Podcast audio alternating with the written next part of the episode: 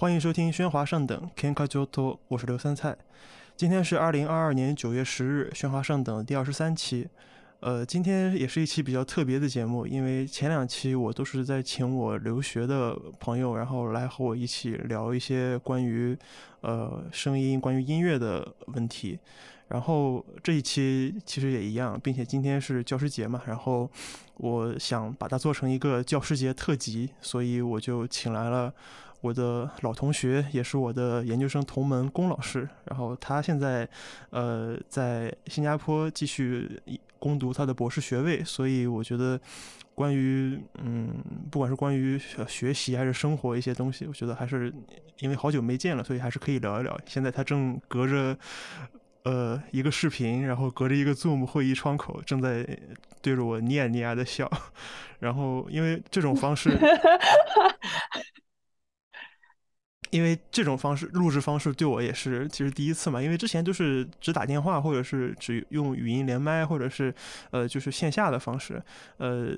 就基本就是我从来没有这么 就跟 开视频会议，然后只不过把它录成一期播客一样，就是这这种形式还是第一次，并且呃今天也是就是终于换了一个新的声卡嘛，然后也可以呃直接一次录两轨，然后不需要考虑一些就是对接的一些问题，所以所以能比较呃。毫无顾虑的，就是使劲多多聊一些。来吧，龚老师，介绍一下自己，跟大家打个招呼。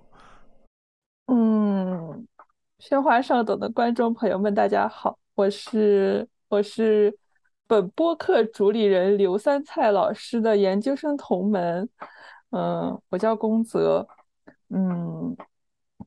我现在在新加坡南洋理工大学的 ADM 学院，就是艺术。设计与传媒学院读我的博士学位。嗯，对我现在研究的方向和问题就是，嗯，研究。我其实不太知道我现在研究的用中中文怎么说，就是他用中文说出来会很奇怪。就是我是研究 production culture 的，就是生产研究就是创作，就是。不是，是研究，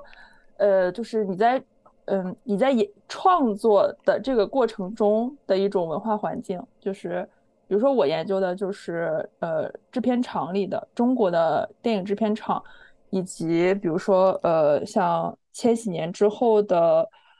呃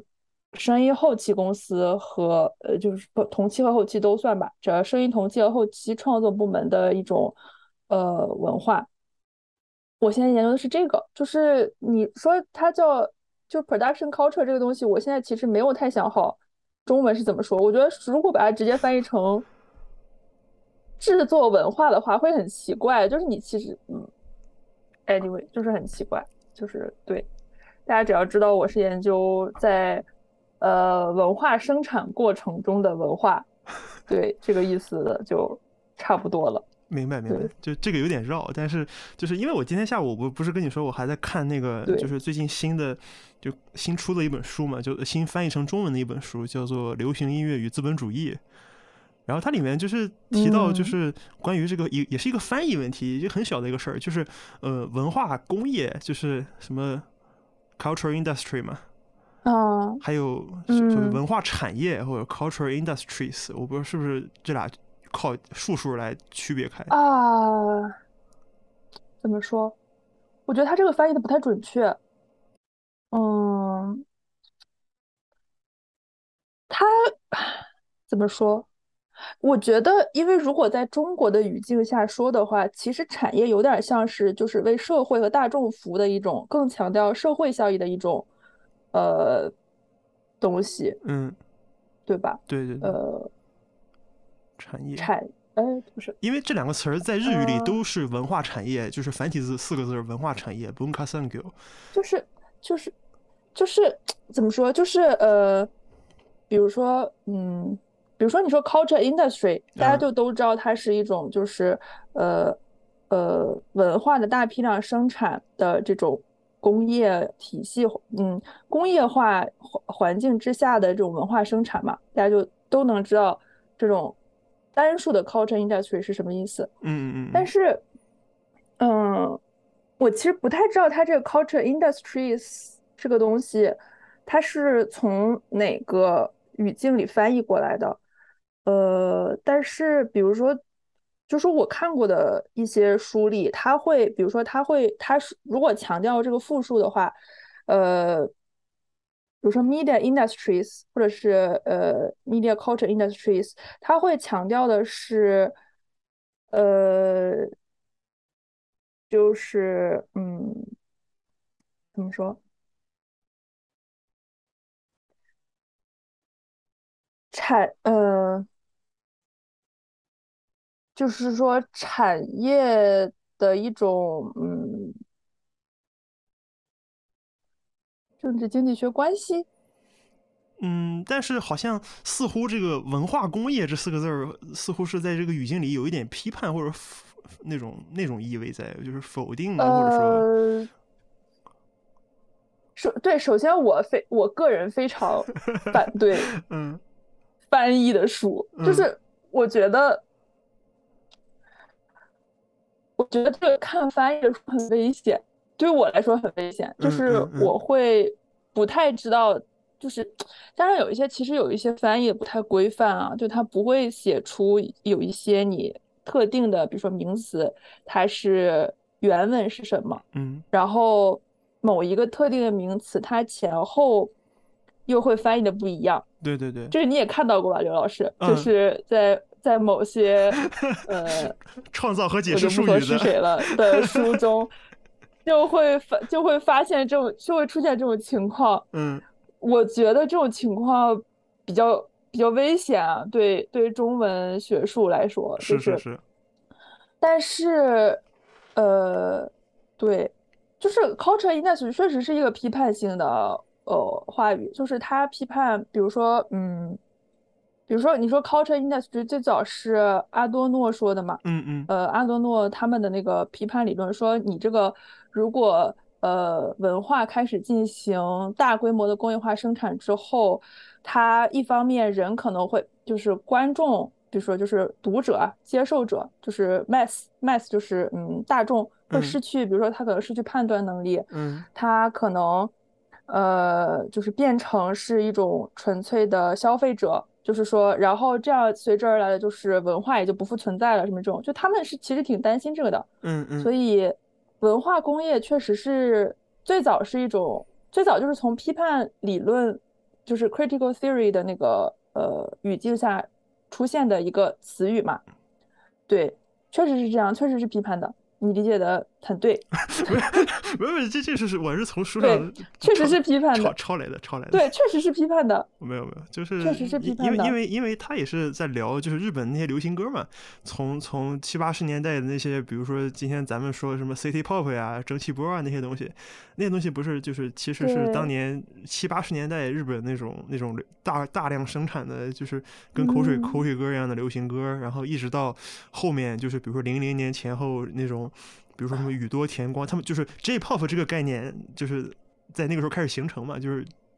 零零年前后就奠定了所谓 J-pop 的那种地位，那种大众生产，包括再包再包括后面就是一零，他直接因为就是这本书，它也是就是一个一个再版的书，再版的书，他说他是加了一个关于一零年代前后的一些观察和思考。那么这个就包括什么 AKB 四八年小偶像们，那小偶像们其实正好就对应了咱们，比如说零四零五年超女快男那些打疯狂打打榜啊、卖碟啊这些东西，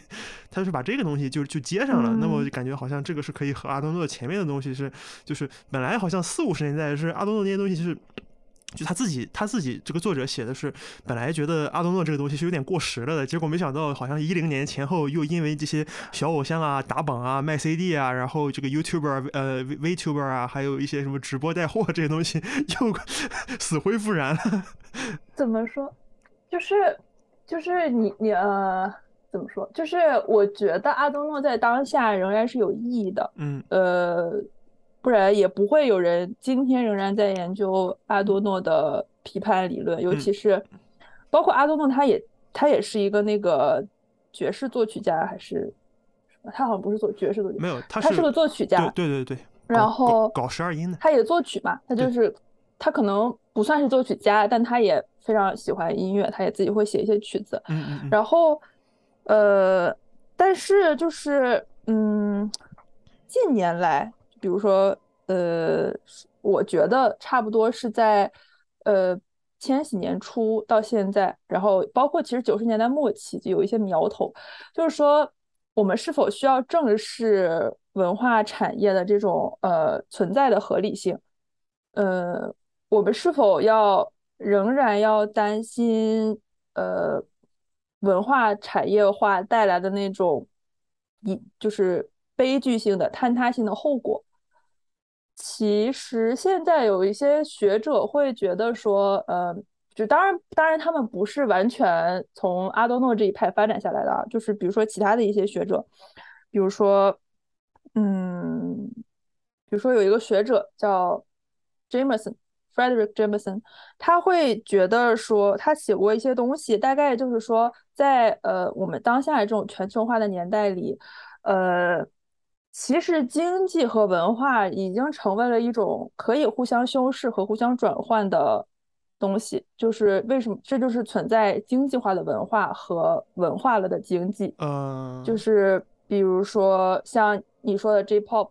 然后，其实美国的流行文化也是这样的，嗯，然后包括我小时候很喜欢的 K-pop，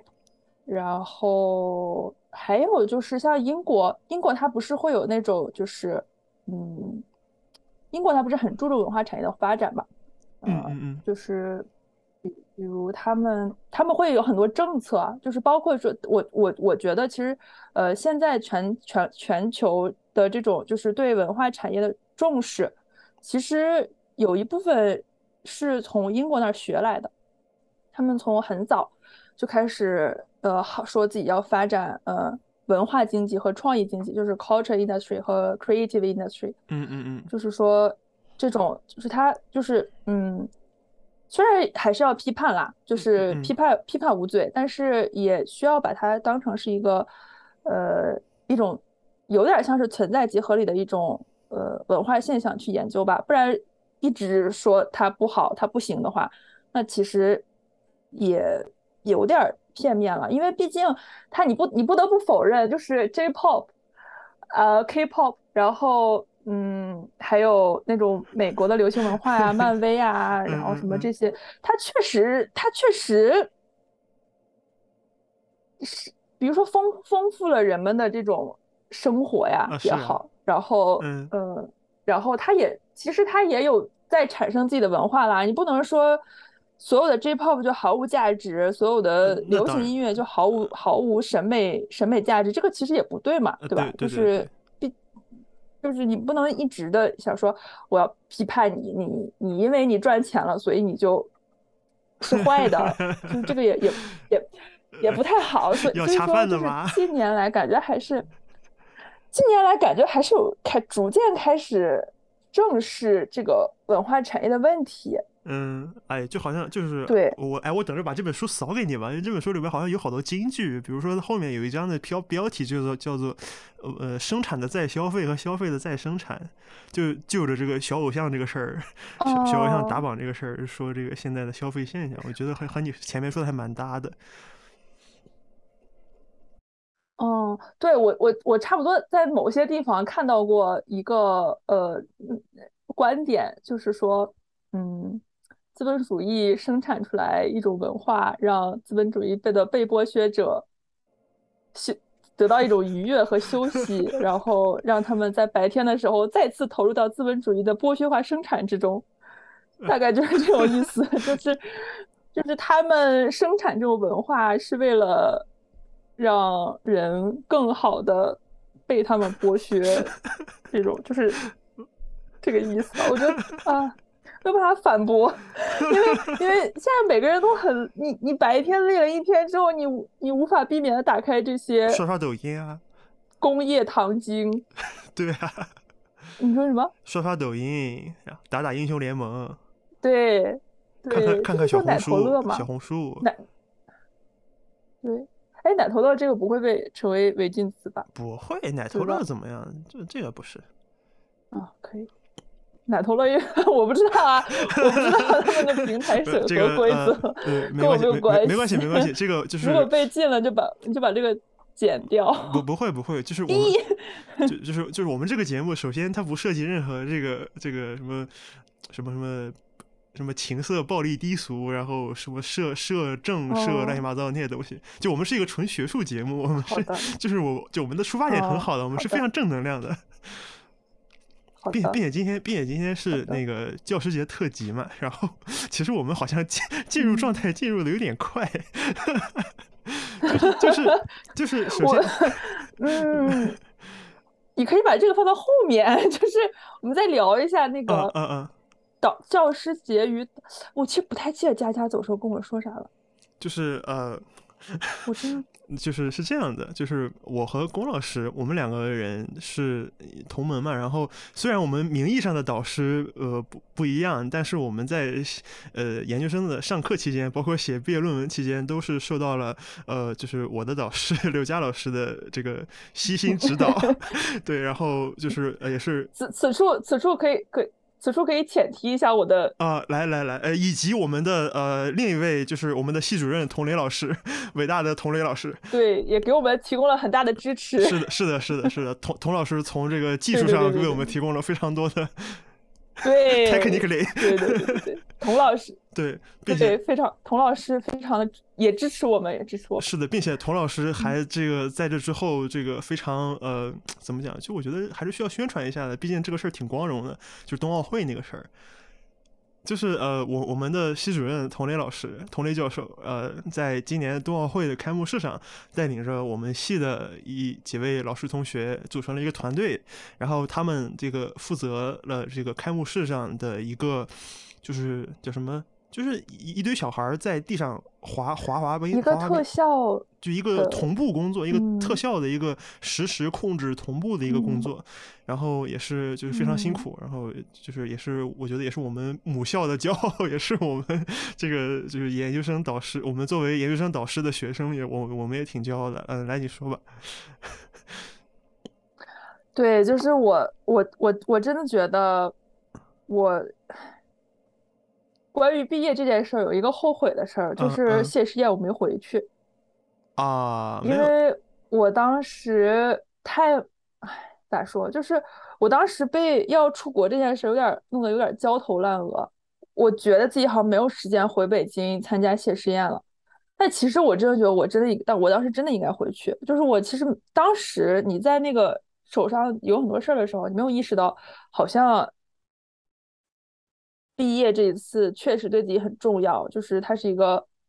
非常重要的情感体验。然后你可能之后很长时间都不会再有这种经历了，就是还是有点后悔。嗯，其实那次也没去几个人，我当时确实就可能也就去了十就七八个人吧。然后就跟那个就是几几个老师，那个佳佳也没去，最后童老师去了，然后那个郝建老师、刘杰老师，就就这三个老师，然后。就是那老段组织的嘛，最后就是临别太匆忙。对对对对对，走的太匆忙。哎，没这个没办法了，这疫疫情就是改改变了很多，就制造了很多不可抗力，非必要不叉叉，就就。因为因为我我那个什么，我我我们开学很早嘛，对对对，你当时太 急了。我七月二十多号就来新加坡了。啊，对啊，你你太急了。我七月二十多号就来新加坡，然后我咱们差不多六月末才。毕业吧，对呀，就是呃，毕业典礼，我记得好像是七月一号，是是是，当时特别特别着急。就是我我还是比较就是想想问问你这一年过得怎么样？就是你从来开始上学到从来开始上学到现在，就是你你大概就是你接受训练，你接受的是一个什么样的训练过程，以及你你大概是按照一个什么样的一个一个一个模式或者是一个套路来，就是一步一步来接受训练的？比如你学了啥，先学啥，再学啥这样子。学了啥？我们哎。怎么说？我说实话，过去这一年我确实过得不怎么样。然后就是我是最近才好的，就是我差不多是来这儿一年的时候，我才逐渐开始转好的。嗯，就是在最开始的一年里，就是你你你就需要适应那种就是就是环境，其实变得很快嘛。嗯，纯然后你在这边其实对，其实又没什么朋友，呃。其实生活里还好，我我没有在生活里觉得有什么困难，嗯，主要是其实，哎，怎么说，就是压，呃，这样说吧，就是我在开始的一年里经历了，呃，就是我经历了一种没有办法自我觉察的巨大压力。嗯嗯嗯，就是为什么说它是无法觉察的呢？是因为我后反劲儿的觉得我在这一年里觉得。呃，就是心理的压力很大，导致我有很多其实不太寻常的行为呀，心就是心理状况呀，呃，然后七七八八的各种情绪问题啊什么的，就是当时为什么没有觉得？我觉得是有点像那种麻。自我麻自我麻痹保护自己的那种自我保护机制，我觉得是这样，我自我归因是这样，我我也不知道是不是，哎，反正但但我现在好了，就是我我差不多是从来这儿开半年的那个时候开始看心理医生了。啊，就是呃我我我咋说，就是一方面你学业压力很大，嗯，然后你天天都看那种，其实真真的很难懂，我真的觉得那些书很难懂。就是比如说看阿多诺呀，看哈贝马斯啊，嗯，然后看那个什么，就是一些就是 classic，他他说是 classic reading，然后嗯，你肯定是要看的，是，你看，但是你看你确实就是看不懂，嗯，也不完全是我的语言问题，就是 local 他们也看不懂，读经，就是因为他这个东西他写。啊什么？读经。什么叫呃，就是读佛经吗？就差不多，就就读经嘛，就是跟经文一样嘛。你包括你像那些研对，就是研究哲学的，读什么左翼理论什么的。对对对对对对，就是哎，就我们也看左翼，就是就是你这个东西，就是它写出来，其实并不是为，并不是一种通俗读物。呃，对呀，复杂思考。就是不管是对，不管是对母语者来说，还是非母语者来说，它都不是都不是一个容易的。但是就在于你在真正。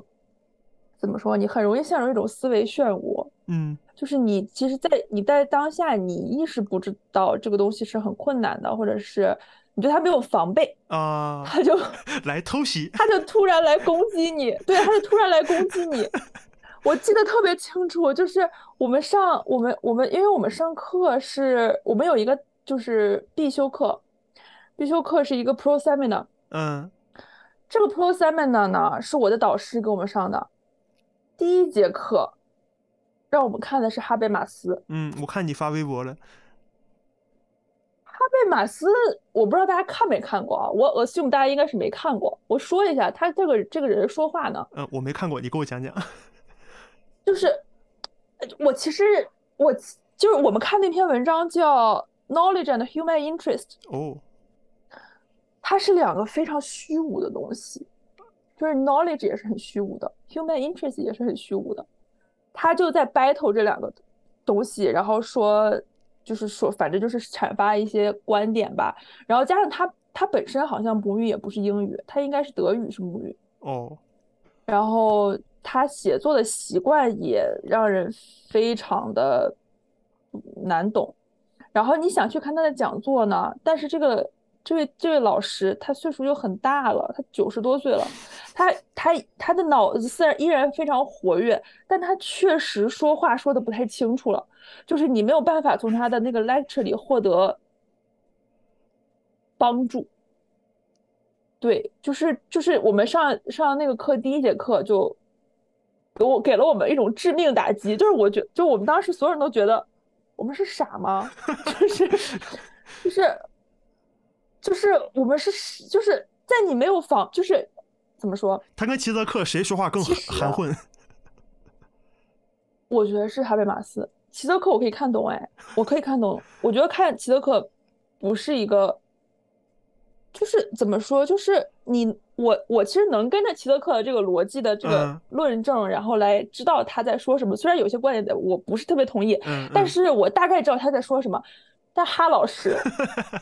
我真的不可以，就是我我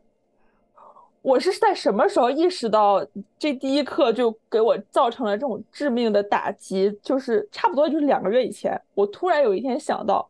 为什么我在出国留学的第一课就要看哈贝马斯这种非常难懂的哲学 reading 呢？嗯，就是其实我当时没有意识到自己在经历这么大的困难，嗯，的时候，困难就已经来了。嗯，这种是很危险，就是人是没有准备的，是就是你就你就就是他这个 reading 啊，就是你知道他说的有道理，但是你确实是跟不上。然后加上其实当时班里人们同学们也不是太熟，嗯嗯虽然每个人都很迷失，每个人都很 lost，但是大家不会告诉别人我很 lost，就是大家没有，就是就是你有时候会，就是大家没有一个分享说我们现在压力很大，我觉得这个也很难的这个环境，啊，就导致你以为身边的人都看懂了，你以为身边的人都比你聪明，我明白了，那这不很正常？就是那种然后你 你就会觉得自己越来越傻。自我怀疑啊，什么传统异能？没有，就是大家还不熟的时候，很容易陷入自我怀疑就还没有。开始互相吐槽的时候呢，对对对，但是但是其实到了期末的时候，你就逐渐发现大家都崩溃了，嗯你就觉得呃，原来大家都这么觉得困难，那好像，但其实当时还是在自我怀疑啦，就是你觉得好像别人觉得觉，就是我在我心里在觉得别人觉得很难，那他们怎么说，就是。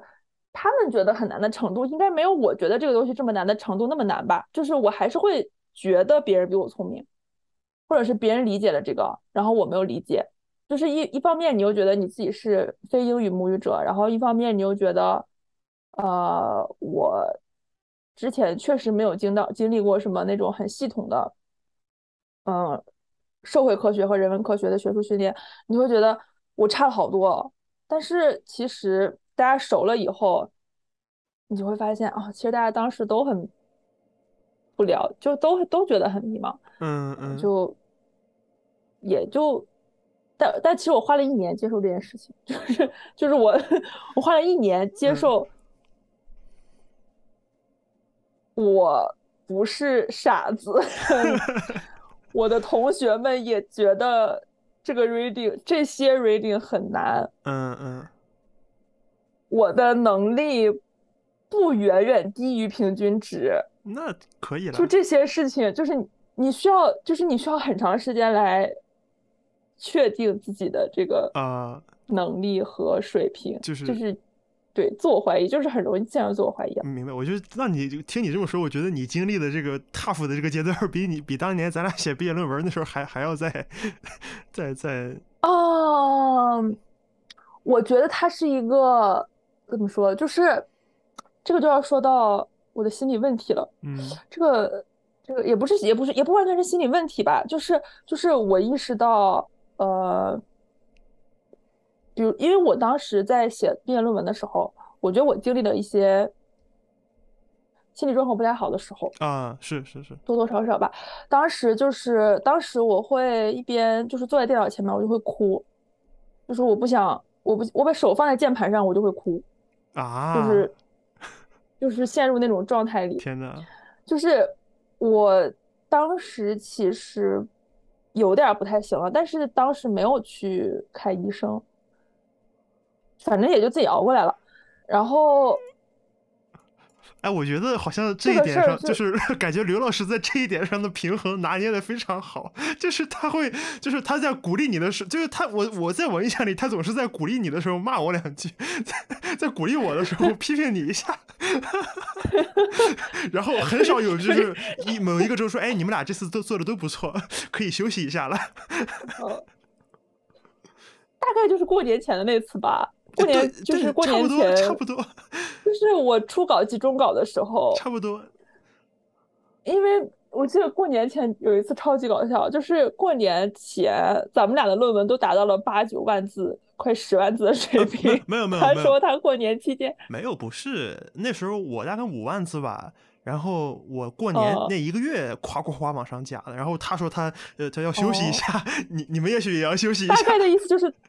大概这意思就是太你们俩写的太多了，我看不完了，就是那个意思。是的，是就的。然后，anyway，反正后来就老师您辛苦了，趁现在说一句迟到了一年半的话老师，你辛苦了，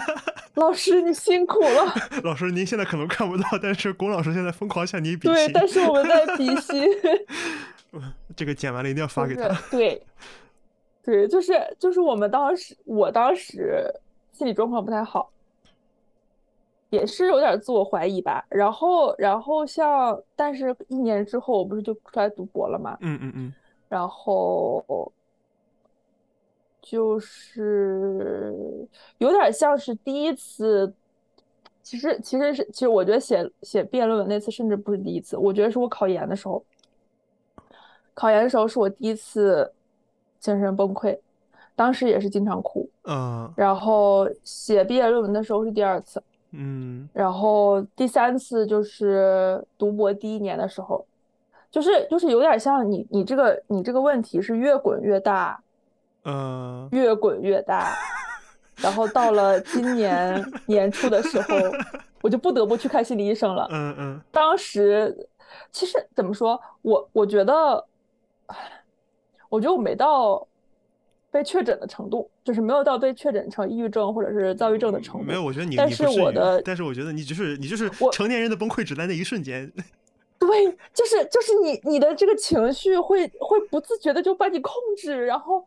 然后然后就是。我当时经常会就是不自觉的流泪，然后生就是就是那种，你你说他这个人得抑郁症了吧？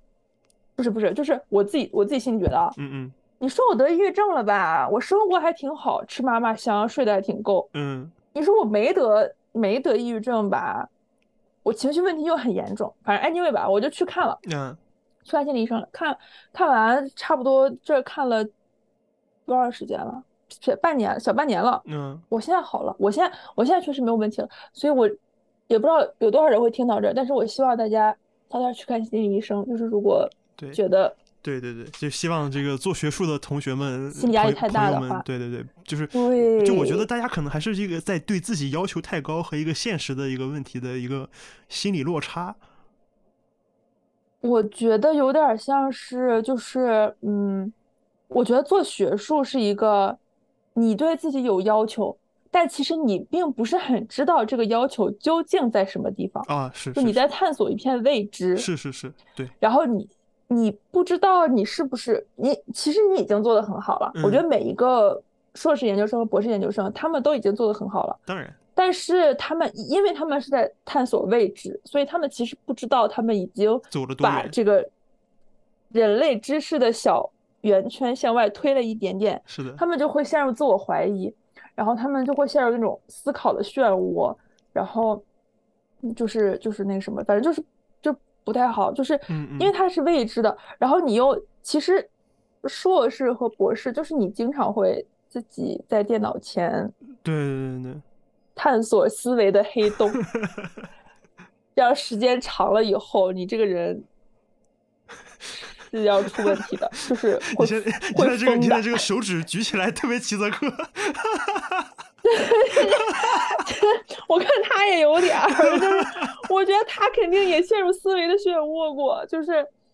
对，就是就是就是就是对。你你看这个，我我就觉得就是呃，我们的 我们的导师当年预言的那样，就是我们其实就是做学术嘛，不是在这种我们在。呃，复杂的思维训练中，逐渐的提高自己的这个增量，就是这个，就这个增量。但但是你你你自己其实是不知道你究竟提高了多少，但是你又想提高，就是你给自己设定了一个可能，你你你觉得有点够不大着，但是你确实又又在那儿够，你你搞不清楚那个虚和实的那个差距，然后就会这个无形的压力油然而生。人人生很容易陷入虚无，就是这种。状态就是，所以说，我觉得大家如果读硕博的话，就是还是要，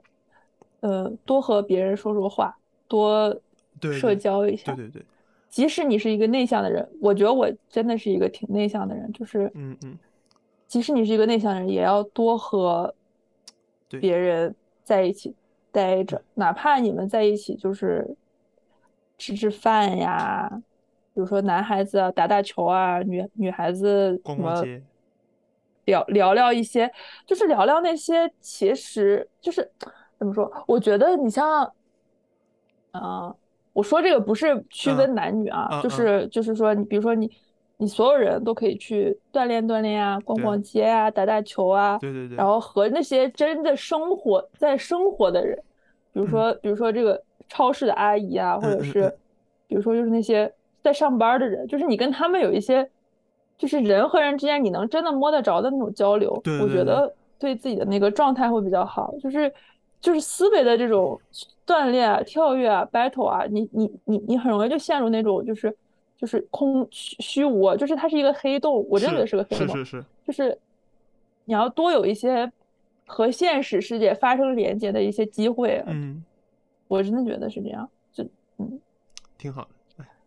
哎，没有你你像我我你如果将来读博士的话，你一定要明白明白。小心这一点呃，。是的，是的。我觉得我我我我自己就是按照我妈的话来说，就是我挺没心没肺的，就在这种排解压力的层面，就是你像我可以，我我觉得我可以做很多事情，比如我可以去跑步，比如我可以去去去搞搞稍微做点音乐，或者去听点音乐。比如我可以去去到处去找 我我确实可可以去找很多人去去搜索。我觉得我我我不跟呃我跟不知道我跟没跟你说，就是呃 Twitter 最近不是内置了那个 Clubhouse 嘛，语音聊天室的功能。嗯，然后我真的嗯就是从零到从无到有，从零到一的，就认识了一大堆我之前从来没有认识过的日本友人，就是从有有做有有有有做曲的，有做曲的，有做美术的，有做电影的，有有做策展的，反正就干啥的都有。还有什么就是有一个北海道的一个一个一个怀孕的新新新新手妈妈，然后但是她其实是北海道的作曲家协会的会员，然后她生孩子之前的一个礼拜还在给别人写，还在给那个北海道的一个活动写合唱合唱的歌儿，然后我就就这这个好好哦对我就觉得在和这些人的呃聊天的过程中，我觉得也也也有些有些疑惑，就是比如说我我研究之前的那些东西，有些疑惑可能也得到了一些。缓解就也没有完全解决，但是得到了一些缓解。然后顺便，哦，我可以对有个有个就是小情报吧，就是比较有意思的，就是我我在之前，呃，在在半个月之前吧，我我对时尚这个东西，我对 fashion 这个东西一无所知，一点了解都没有。你刚刚怎么皱着眉头？忽然，我我我在你嘴里听到“时尚”这个词，我觉得很陌生哦。然后你知道我你要说什么？然后就是你知道我我我我我给人我我不是之前给人写稿吗？给那个凤凰周刊给他们写稿，然后我我就这次硬着头皮接了一个活儿，写那个三宅一生。你知道三宅一生吗？川久保玲、山本山本耀司，就这些，就是介绍一下这些 fashion 的这些，他们为什么 fashion，他们这个怎么来怎么来的？然后我就我就硬着头皮买了本书看了看，就真就真的有一本书，就叫做什么三宅一生、川久保玲。所以你现在是，差不多，所以你现在是时尚专家了吗就？至少这这三个人，我觉得我还是蛮懂了。就是我我我我前两天不是公司团建嘛，我去那个北京的那个环球逛了一圈，然后回来之后晚晚上，然后我就特意的跑去国贸和那个就是你知道 SKP 嘛，在那个建国路上，国贸 SKP，我就到处跑，到处去找那个卖三宅一生衣服的店，我真的进去看了看，然后发现里面的衣服卖的都好贵啊，比那个原价就是网官网和淘宝卖的都都好贵。很贵，就是也不是，就是比如说一个一个夹克或者一个那种那种那种，就他那个褶儿嘛，三宅一生最有名的不是他那个衣服上那些褶儿嘛啊，然后那些褶儿，然后我就看了看，我就一万多吧？一万多日元，呃，不不一万也没有日元过分了，就是呃，现在一日元不是跌了嘛，一万日元现在就是嗯五百到四百八之间。然后的话，基本上嗯就是十七万到十万日元之间，那么一件衣服，也就嗯四千块钱之内。嗯就你最你再贵，你就是那种稍微大大衣啊什么的，我觉得也就三四千、三五千搞定了。嗯，然后我看了件大衣，嗯然后一一问一看那标签儿八千，我人傻了。然后这大衣对，就一个一个全是褶的一个一个 coat，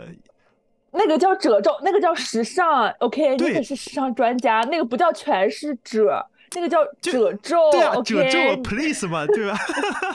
然后对，然后我就觉得，对我就忽然就是想明白了这个事儿嘛，就是你看，呃，三宅医生他呃。呃，三宅一生先先不谈，就是他的那种，就是这几个人，他们这些 fashion designer，他们这些时装设计师，他们就是非常强调一些说我是从和服中得到的灵感。为什么呢？就是说，呃，和服和服讲究的是衣服和人的空间关系，然后它是和巴黎的那套、嗯那套那种所谓呃消费主义或者说那些东西是它是反着来的，就是你是就比如说川川久保玲，他会把。用那些把衣服剪烂啊，或者是剪破洞啊，就这个东西是从是从他们他们是从这这几个人身上来的。那这个几个人身上来，那么他说这个东西那和跟和服有什么关系呢？就是他只是一个是我要强调的是我人和那个衣服的空间关系，就是我这个衣服并不是像那种什么什么高他们叫高定嘛，被巴黎的那种高高级定制，就是我我我我不是为了那种那那种那种人做的，我我我要做的是一种 民主的衣服，或者说我是要就是我是要反时尚，我我故意反时尚，我把时反时尚。做成时尚，所以我要对衣服做一些破坏性处理，但是这些破坏性处理最后也成了成了那个，那你我就觉得我靠，时尚，对对对，成了一种高定，那就反过来就是好像是把就是这种破坏性处理的这件事儿，那么就和我之前。就是看的一些，比如噪音啊什么的，这不就合合合流了吗？也都是七零八零年代的事儿，就是这很很奇怪，就历史总是在一些非常非常小的地方，然后但是好像他们的动动机似乎不太一样，但是他们又又在结果上就你你说他后现代也好，你说他怎么也好，就非常的有意思。嗯，我觉得你说的有道理，河流这个观点，我觉得很嗯。而且就又又又又回到那个学术创新，没有没有，然后就回到那个褶皱的事儿，就是你看褶皱，比如说他卖那么多钱，对吧？比如说真的他真的卖八千块钱，那肯定会真的有人买。那这个时候其实呃，我就是真的意识到了，就是说。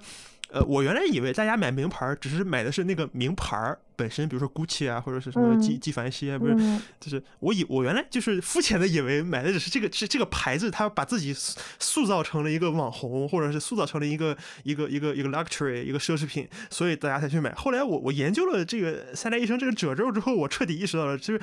你花八千块钱去买一件衣服，其实和当年小便池其实那个并没有去任何区别，你还是一个买的是一个观念的东西。我我是这么觉得的，就是至少山下医生的这个衣服是这样的。咋说呢？嗯，我觉得衣服还是有实用性的吧。是是是，就是呃，我怎么说？我觉得，我觉得有一些小红书博主，嗯，会，呃，会怎么说？他。三宅一生的衣服还是有一定实用性的，对它讲究实用性。相比于，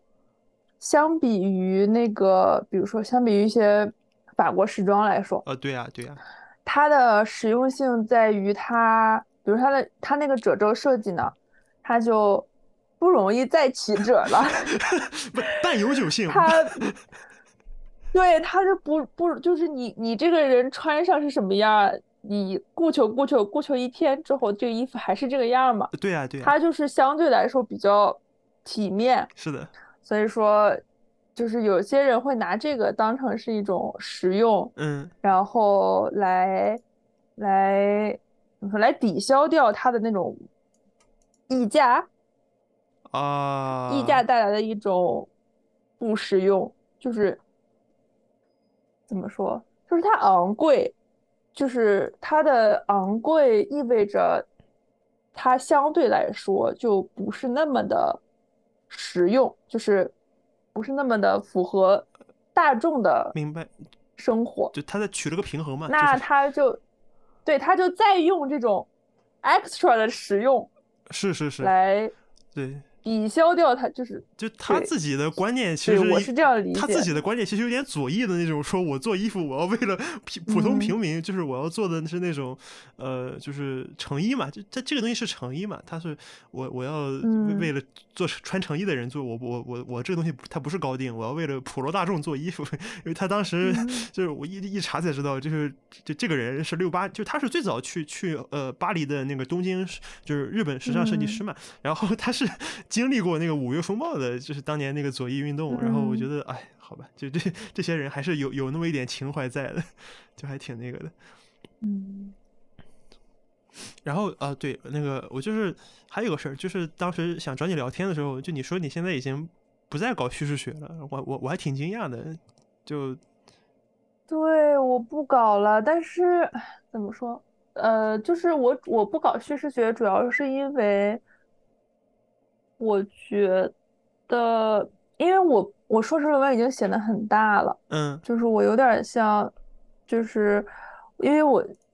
以防大家不知道的话，就是我硕士论文写了十万多字，写了两百多页。啊，那个呃，就这个跟大家跟大家声明一下，就是呃，补充一个信息呢，就是呃，我们的龚老师他的硕士论文，他的题目是呃电影声音叙述技巧的拆解。我让你你你让我说吧，你让我说，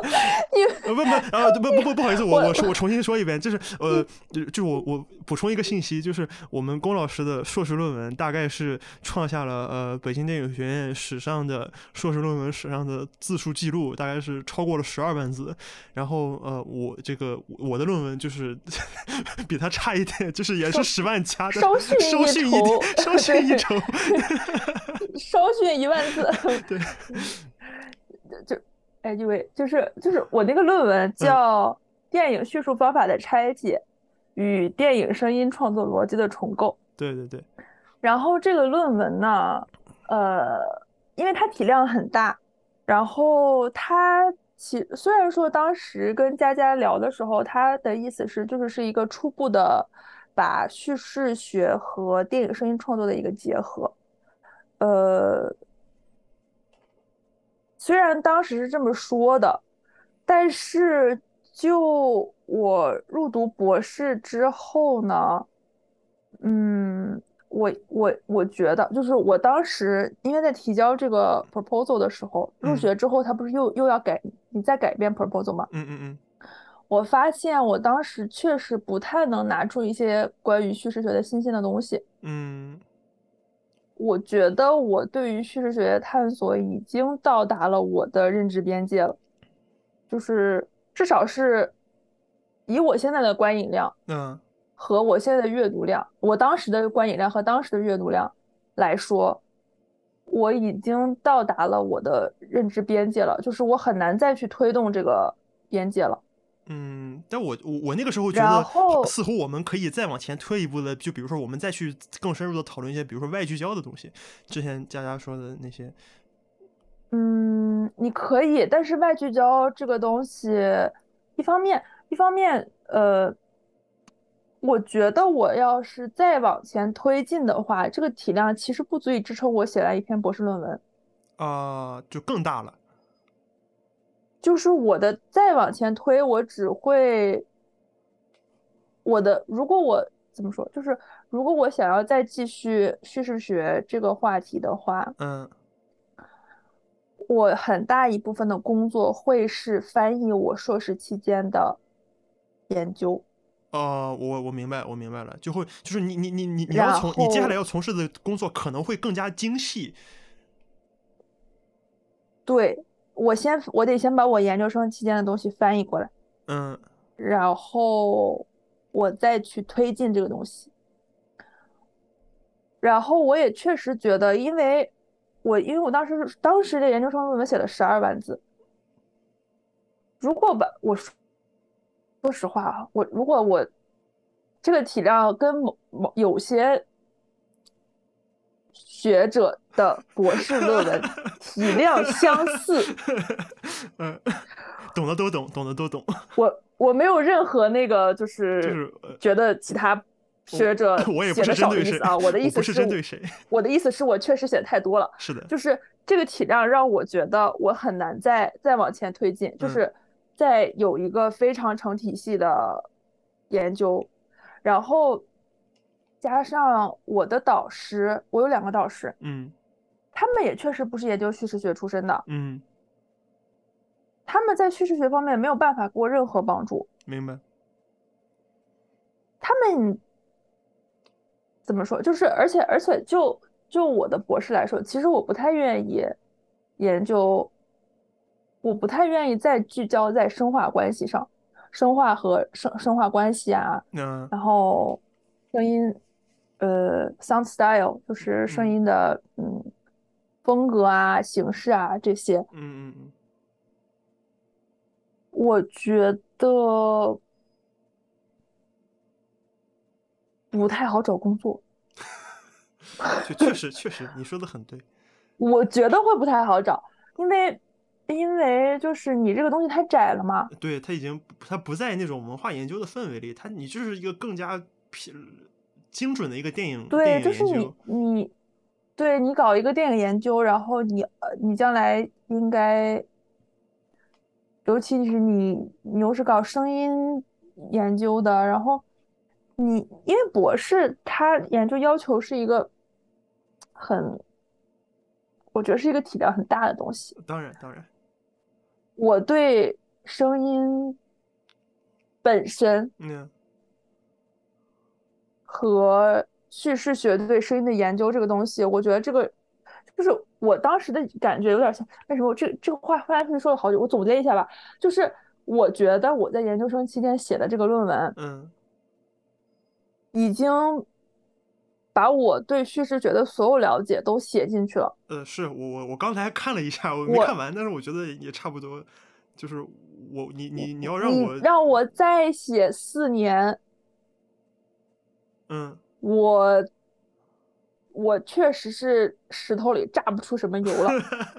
就对，引用就是佳佳的话，就是石头里榨油。我确实是写不出来什么新东西了。嗯嗯，你我我其实很怕我在这四年里再重复自己之前的明白明白。东西，嗯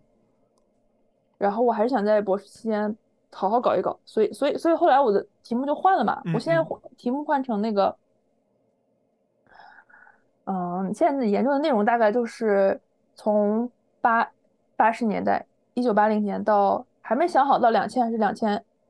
二零二零年，就是二十年或者四十年吧。嗯。这期间，呃，电影制片厂里面的声音部门的创作环境中的文化，就是所谓录音棚文化，咱咱这么说，呃，编辑室文化。可以这么说，对，录音室文化，录音就那个声音部门文化，对，声音部门文化但是当 department，这就这个事儿，我觉得是就是好像乍一听起来，呃，有点难。就是我我我就觉得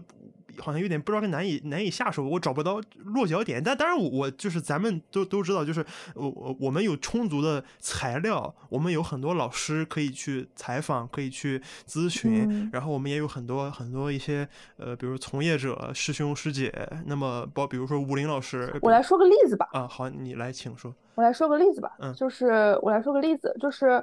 呃，比如说，比如说我我会写一部分东西，这个是，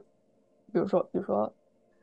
呃，我想一想，但这个事儿，我觉得嗯口述历史很重要。就是比如说之前那个姚国强那本儿什么录音师对谈那个，荧幕在线啊，那个确实很重要。就是我我我这样说吧，就是就是我会写，呃，就是说，是比如说那个，就是声音部门，嗯我我把我在我的我的那个论文里，我没有说声音部分，我说的我说的是 sound workers，，OK 就是声音工作者。嗯嗯呃，因为因为因为我们我们国家的这个声音部门，它经历了一个，比如说录音车间对对对，车间到王主任，录音公司，后对后期工那个录音，就是中间有几年出现过一个那个呃北京电影制片厂公司，是是，是然后这个公司会外包做一些那个呃声音后期的活儿，是是。然后后来就有了声音后期公司中影和，同系公司当然也有啊，嗯嗯。就是对，就是就有了录音棚，就是是。专门做后期的，对。然后现在就叫 sound sound designer，就是那个和 sound supervisor 对对对，声音指导。是。所以，所以你在这个这个这个历史的脉络里，我我就把他们都统称为 sound workers。是，嗯 workers 就意味着你把它看成是一种就是呃，在某种创作模创作的呃模式，就是叫 mode of production，就是嗯在呃对，就是某种创作模式。就比如说，比如说有好好那个好莱坞的这种制片厂制度，是是是，那你肯定也存在中国制片厂的创作模式和创作制度，在这种工作环境下，声音工作者的一些文化吧，一些比如说其中有一点就是他们会经历一个身份的变化，嗯对对对，比如说在在比如说在刚文革刚结束之后，呃，其实当时的当时录音部本还被看成是一种就是技术人员，当然当然，纯技术，纯技术人员。嗯，纯技术人员意味着什么？你知道吗？纯技术人员意味着他们拿不到那个创作奖金，是是是，没有自主权，没有那种就是他们不像导演、编剧，哦，有时候甚呃导演、编剧、作曲，有时候甚至会有摄影师，他们一样，他们是有创作奖金的，但录音部门这个是没有的。哦，这是制片厂时代的我们就是我们就是纯粹的这个技工，民工民工，对民工。其实你怎么看我们无所谓，但是你不能给我们少钱啊，对不对？这个啊，就不太好了。这个钱钱还是很重要的嘛。这个其实，这个其实其实其实不仅是文革后，就是那个五十年代，这个就出现过。啊，是，这个这个就就说明这个问题是由来已久的嘛。嗯嗯，你声音部门大家都不敢把你看成是技术人员之后，然后再加上其实其实比如说八十年代那个时期，不是有一种不是有一段时间艺术电影非常的嗯，盛行嘛？对，艺术电影它的盛行意味着它势必会在声音上进行一些实验，是比如说其实黄土地也挺实验的。啊，对啊，有些远近关系什么的，黄土黄土地挺实验的，嗯然后还有一个电影叫《女儿楼》，是胡梅的，嗯它里面也用了一些非常情绪化的音乐，是以前的电影里其实没有用过的。嗯嗯嗯，然后还有比如说像，嗯，像有像像那个，嗯，当时不是所有的电影都是后期配音嘛？哦，对啊，黄土地也其实也是后期配的，他他只是同期收了一些素材。嗯嗯然后他在八十年代，中国电影经历了一种从纯后纯配音片到同期后期结合的一种变化。是是生产关系的变化，在在这个变化中，声音部门的身份就转变了，因为从同期到后期的这个变化，不仅仅不是不是从配音片到同期片的这个变化，不仅仅是一种技术工艺的转变，它也意味着声音部门可以逐渐参与到拍摄过程中了。呃，是就是他开始参与前期筹备和呃拍摄中的声音、声音、声音元素的设计吧。就是录音师有权利喊全场静音了，那那不知道这个这个这个这个我没有史料这样说啊，但是我你说的这个感觉是这个意思，嗯 就是这个可以考据一下嘛，就是说就是比如说其实其实找史料挺难的，没有这个，这个还我觉得最难的就是找史料。不，这个东西没有一种经，这个作为经验的东西，我觉得很难说有写文章啊，或者是写做一个呃日志一样的东西来记录这个。我觉得只能说是考证，比如说找找找找黄老师啊，或者是找那个陶陶晶老师，只能去找他们回忆，但是很难回忆这个事儿。这个第五代第五代就就这几个老师对吧？加上吴林老师，加上哎没了，我我就认识这仨。所以 所以说，我觉得我的这个论文还是挺难写的，主要是我觉得主要难在找史料。我我我主要反对的是一种技术决定论，就是说我们这个引用了这个技术，引用了这个设备，嗯然后我们的声音就咔嚓就变成了这个其他的另另外一个样子。啊、我不否认这种现象确实存在啦，就是你自从引用了杜比系统之后，当然我们逐渐的知识都变成五点一的了，这个我没有在否认这个事情。是的，但是你在这个转变中，声音部门要怎么应对这种技术的转变？你技术转变之后，你和其他的部门之间的交互怎么转变？你声音部门怎么在怎么看待自己的职业定位？方方面面的吧，有很多嗯。对，有很多七七八八，也不是七七八，其实有很多各种方面的原因。七七八八不太学术，有各种方面的原因，这就是我现在研究的内容。其实我我自己其实呃因为我就是说来惭愧，我并没有做过任何一部就五点一级以上的就是片子啊，但是我好像就是嗯我心底里似乎是有一点反感，反感什么呢？就是说大家好像是就是一个是为了用五点一而用五点一，一个就是我用了五点一，我这个电影声音就会变得怎么怎么样。就是我反我比较反感这样一种说法。不，当然这个说法我觉得非常常见于本科生的毕业论文里，但是我我觉得大家也也能理解，就是为了毕业嘛，就非要你一定要说点什么，就比如说我的用了五点一之后，我的后环，然后制造一种空间关系，然后这空间关系，然后辅助叙事。我那这个你肯定很熟了，传统艺能嘛，对吧？每年毕业嗯毕业答辩都会看到的什么。我当时没有写这个，我写不是五点一，我写的是我我我的本科毕业论文写的非常烂，就是我我当时也写很烂，但是我就是因为有很多什么环境声塑造沉浸感，环境声塑造叙事，这太多了，所以就想到这个事儿，确确实因为你说的很有道理，就是技术决定论这个是不应该嗯应该反对的，就比如。但其实其实你在声音部门里。我觉得其实大家最常讨论的还是技术啊，对，当然，呃，我觉得技术当然也非常重要，不能不讨论它。但是，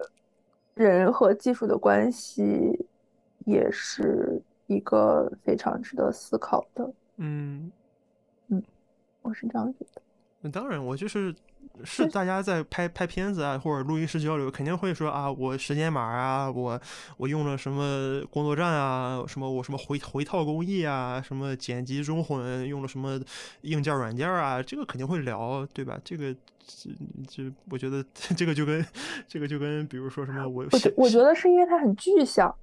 我觉得大家都聊技术是因为技术很具象，是是是。但是好像确实没什么人。它是一个很好聊的东西。确实没有人说毕业不不是毕业，就是聚会的时候聊说啊，我这个景用了呃把这个声调到负负十几，然后我用了什么效果器，用了什么参数。我觉得这个好像确实确实是有些过于抽象的处理，大家可能不不会太说啊，我这里这里我用了什么思想，我引用了是谁谁谁的哪部片子，或者说我使用了什么什么类型的音乐，这个啊，就有点哎。怎么说？我嗯，就是技术是一个，呃，我本人也非常喜欢的东西。嗯，因为，嗯，我觉得，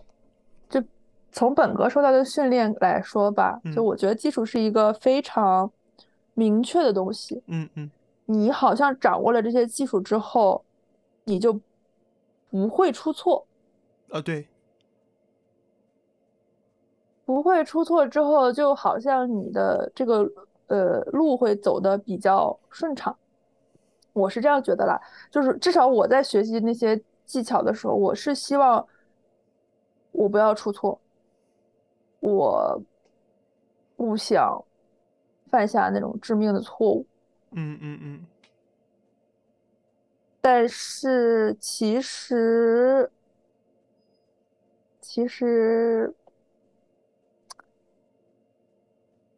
你怎么和技术相处，也是一个问题。比如说，比如说你，嗯，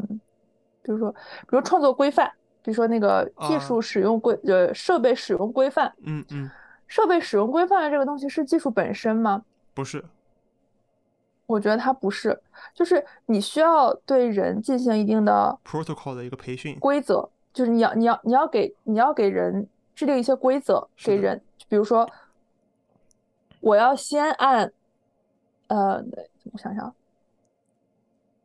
我要先把我要先把这个机器关掉，我再拔电源。对对对对对，这个最最最有名、最经典了。对，然后还有就是就是什么，我的 Pro Tools 里的轨道命名，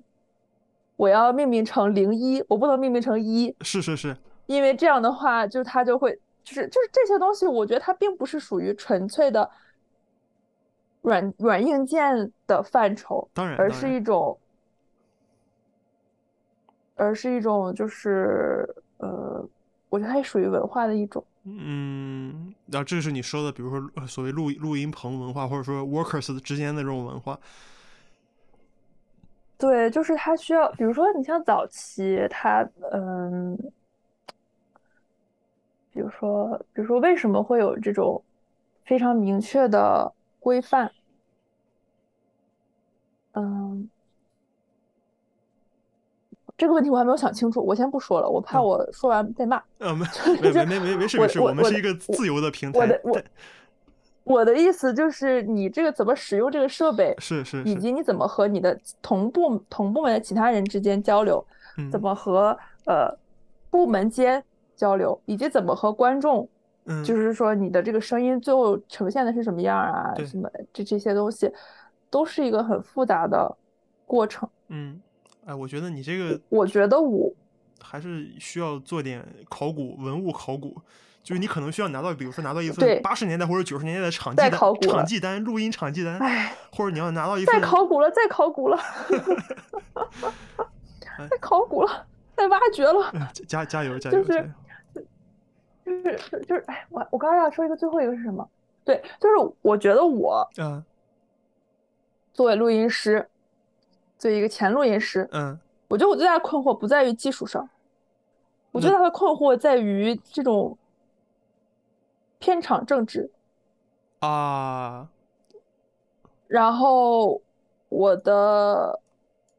呃这种创作文化创作的这种 atmosphere，就是它是一个无形的笼罩着你的东西，就好像比如说你举个杆儿，然后被被民工说一下，说你这个杆儿举的不对，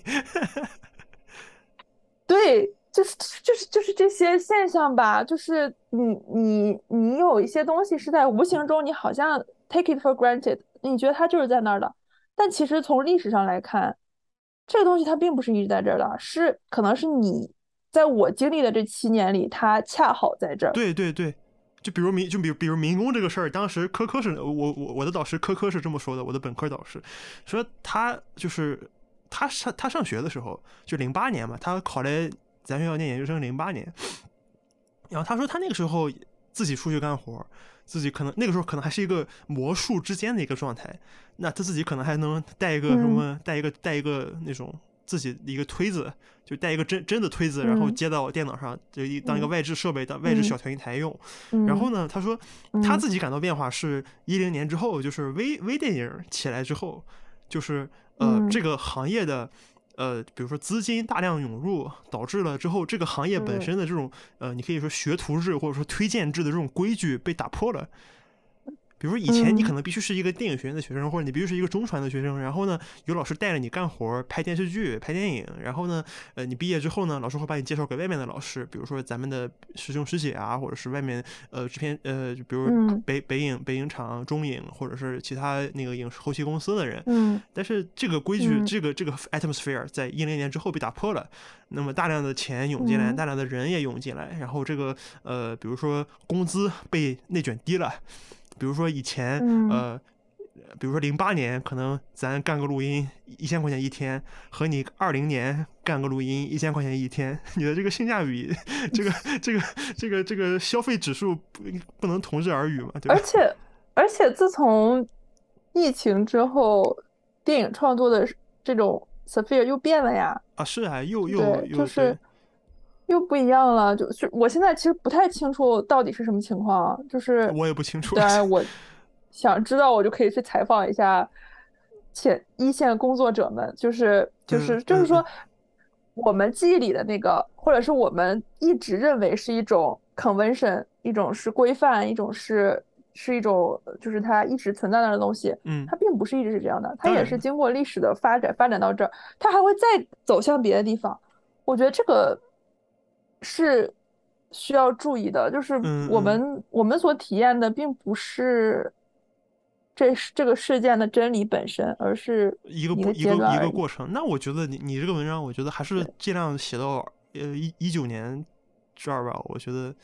就是这个变化，我也想写到我，唉。If I can，我当然想写四十年，因为想写，如果写写一零年到两千年的话，我就有很多资源，我可以采访很多。是啊，是啊，随便写。现在还在活跃在一线的老师，当然我我我的研究也不是说只研究这个叫什么 sound 呃呃的那个 supervisor，我不是研究，我是研究所有的人。你像比如说两两千年就两个人哦，两千年以前录音部门就两个人。那，嗯，两千年之后，这个队伍逐渐扩大，嗯嗯那它分工也逐渐更明确，然后，你很难说它不是受到好莱坞的分工的影响。还有就是一些热钱涌入吧，它这个嗯嗯。算了，我不能说太多，说了太多，我的这个博士论文就要被剧透了。就是我还在写，我还没有，我还没有百分之，我还没有把这个事儿论证出来。我前期调研阶段出来了，再对。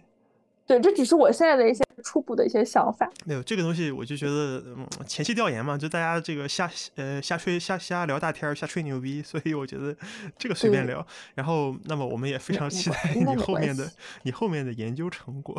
就是等着你的论文毕业，然后无视出版。然后，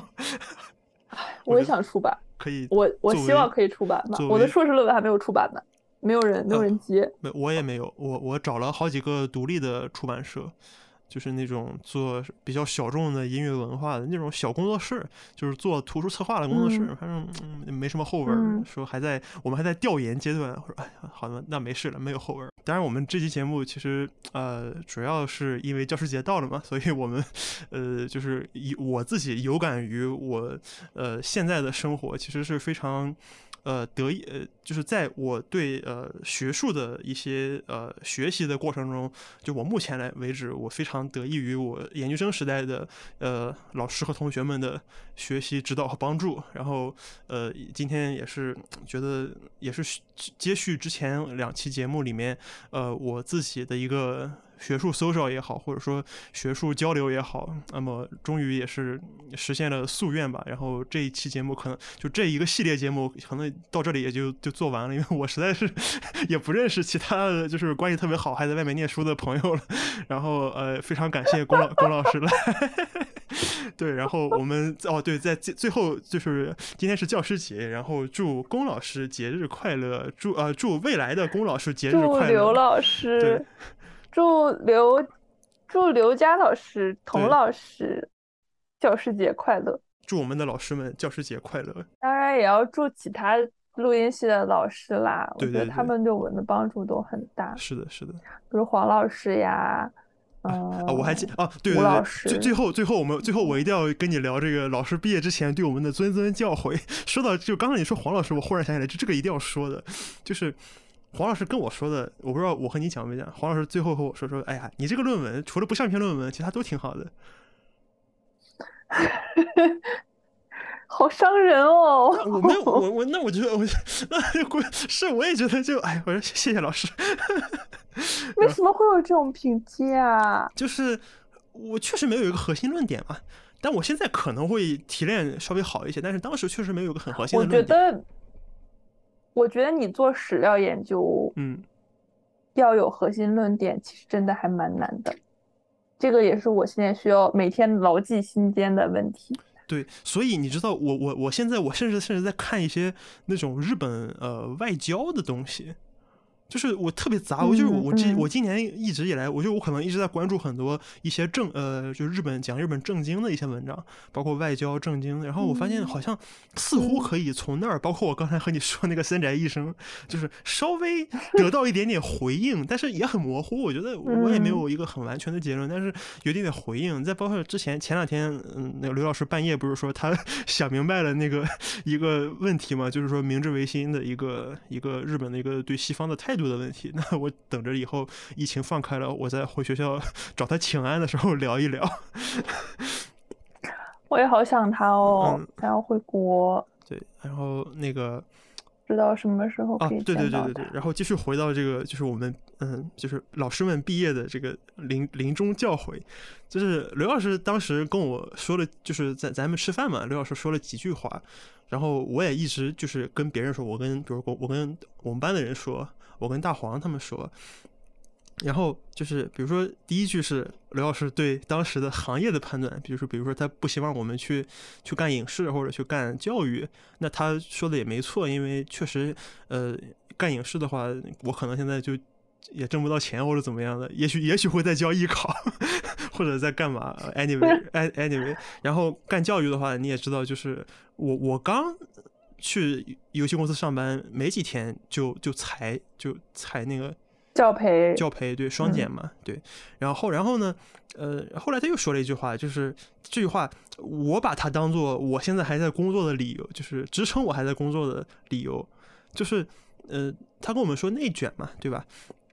他说内卷不是你不勤奋工作的借口。就虽然内卷这个事儿很抽象，嗯，那我就觉得，嗯，我说是，我说这个东西，呃，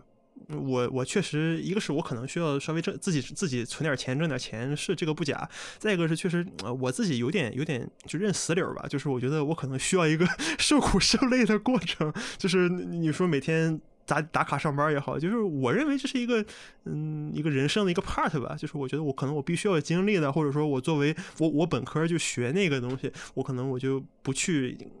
干一把这个事儿，我不我不上两年班，我觉得我对不起本科学那点东西，可能会有这点想法在。那么我觉得刘老师那句话可能也是一直在就是支撑着我，就是虽然可能读书，当然也我是想读书的嘛，但是就是这个话也是对我也是一个非常那个的支撑。所以呃，就是这个以上是呃，就是我们的老师当时就是和我说的一个话，就是另外就是 日后你惹出祸来，不把为师，说出来就行了。这个